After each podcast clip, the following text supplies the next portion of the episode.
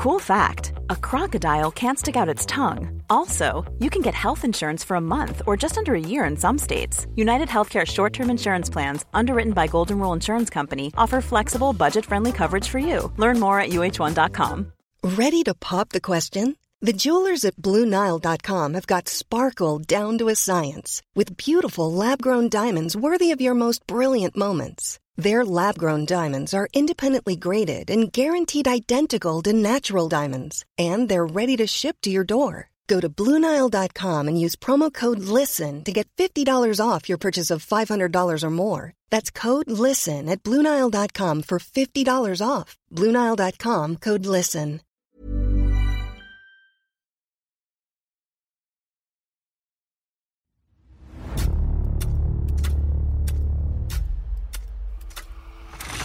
La nota roja en la prensa. Acontecimientos que conmocionaron a la sociedad.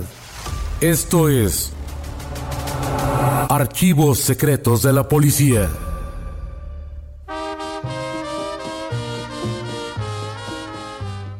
Lidia Dennis nunca imaginó su trágica muerte en 1966 dentro de un lujoso departamento en Coyoacán. Esta es la historia del cadáver cubierto con rosas rojas. El reportero de la prensa, Jorge Herrera, informó que Lidia fue asesinada de un tiro en la nuca por su amante, Andrés Martínez Vega, quien al parecer huyó hacia Acapulco.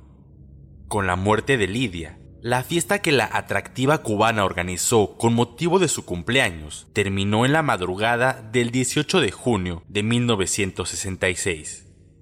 No menos de 70 personas estaban en Avenida Taxqueña 50, en el departamento 403, cuando sucedieron los hechos. Agentes judiciales detuvieron a ocho mujeres y a tres hombres. Entre ellos estaba la cubana Amparo Celestrín, muy conocida por los jefes policíacos.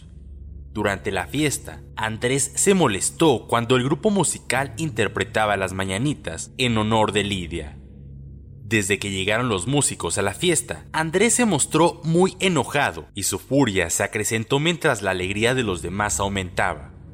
Parecía como si su deseo fuera verlos infelices, o quizás sentía que no tenía el mérito suficiente para complacer a su pareja y temía perderla como ejemplo de la inquina del hombre. En un momento en que la banda tocaba, Andrés les desconectó sus aparatos para evitar que el sonido fuera mayor, y no faltó quien se quejara de aquella acción. Andrés fue a su recámara y ahí permaneció algunos minutos. Luego reapareció vestido con una gabardina. Debajo llevaba una pistola. Seguramente ya había pensado en cometer el crimen, no precisamente en agravio de Lidia. Andrés se abrió paso entre los invitados, a quienes empujaba. Para ese momento, ya estaba muy trastornado por el alcohol y no hay nada más insoportable que un borracho sin juicio.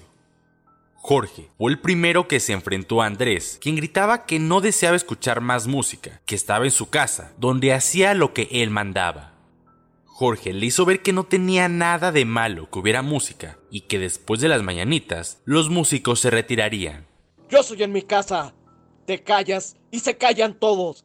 La escena desconcertó a todos, pues no creyeron que se tratara de algo grave y serio, sino de un episodio que pronto pasaría, ya que le habían dicho que lo tomara con calma.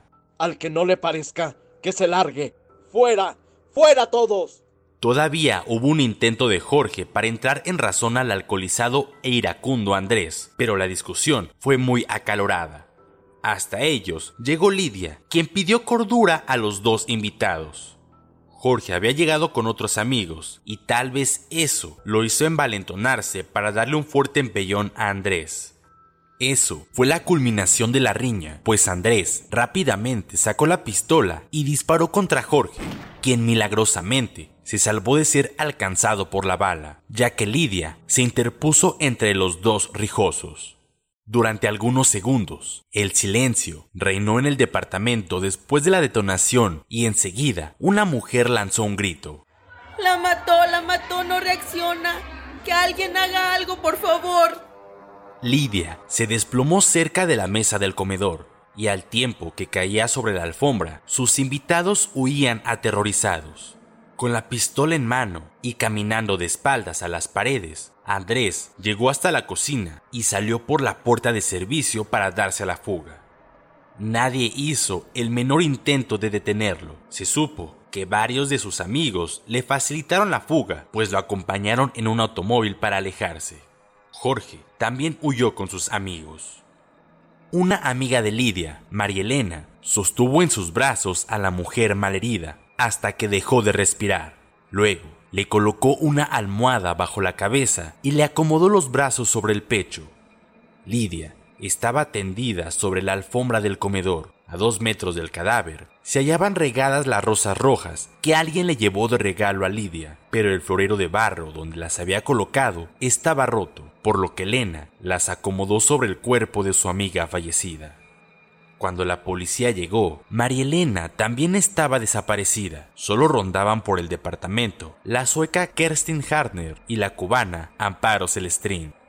Los amigos de Lidia y hasta los rocanroleros que amenizaron la fiesta fueron interrogados pero tiempo después. El diarista Jorge Herrera Valenzuela escribió el 21 de junio de 1966 que a la misma hora en que la modelo cubana Lidia Denis era sepultada, el hombre que le quitó la vida, Andrés Martínez, era buscado en el Estado de México por más de 20 agentes policíacos. Se precisó que el homicida era originario de Santa Clara, Estado de México. Los detectives supieron que se trataba de un vividor antes de ligarse a la vida de la guapa cubana. La policía clasificaba también a Andrés Martínez como un explotador de mujeres y adicto a las drogas. Cuando Lidia conoció a Andrés, este trabajaba entonces en lienzos charros, era una especie de caballerango la mayoría de las amistades de Lidia no aceptaban a Andrés en su círculo social y le llamaban el indio. Pero Lidia se enamoró profundamente de aquel hombre, celoso y violento. Se suponía que Andrés aún llevaba en su fuga la pistola con la que dio muerte a la mujer, que durante más de un año lo amó intensamente. Se manejó también la posibilidad de que un influyente protegía al homicida, los agentes creían que Andrés estaba refugiado con un conocido. De ser cierta cualquiera de esas dos versiones, aumentaba la idea de que el homicida pudiera ser presentado por un amparo. Según los investigadores, todo se encontraba a favor de Andrés y hasta había quienes se atrevieron a manifestar que dicho individuo era responsable de un homicidio imprudencial, ya que su intención nunca fue cortarle la vida a la atractiva cubana.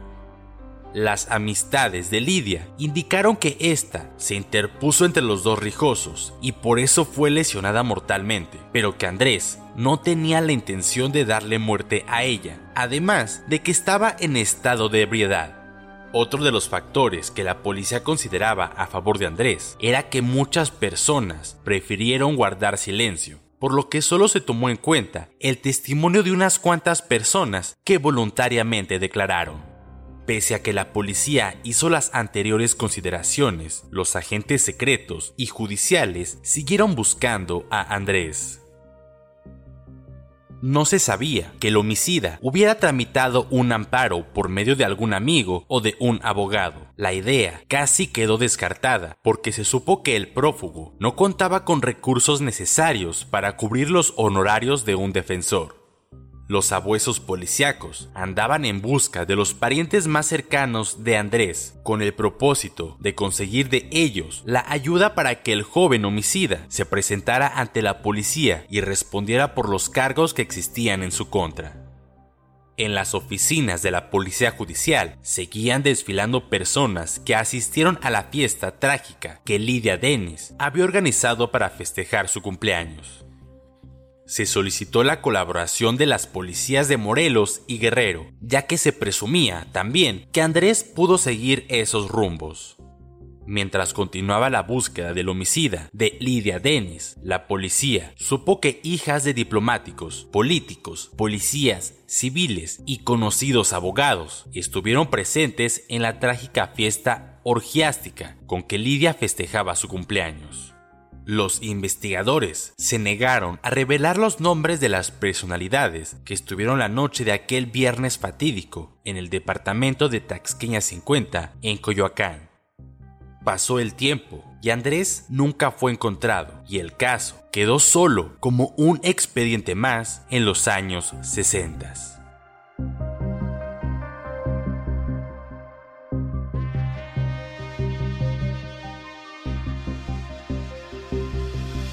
Puedes escuchar este y otros podcasts OM en Apple Podcast, Spotify, Google Podcast, Acast, Deezer, Amazon Music y seguir la conversación en la cuenta de Twitter arroba podcastom o al correo podcast. Esta es una producción de la prensa y el Sol de San Luis para Organización Editorial Mexicana.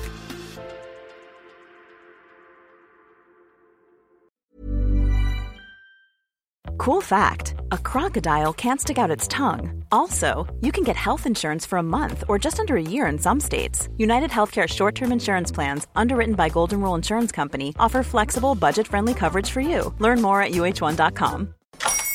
Hola, buenos días, mi pana. Buenos días, bienvenido a Sherwin Williams.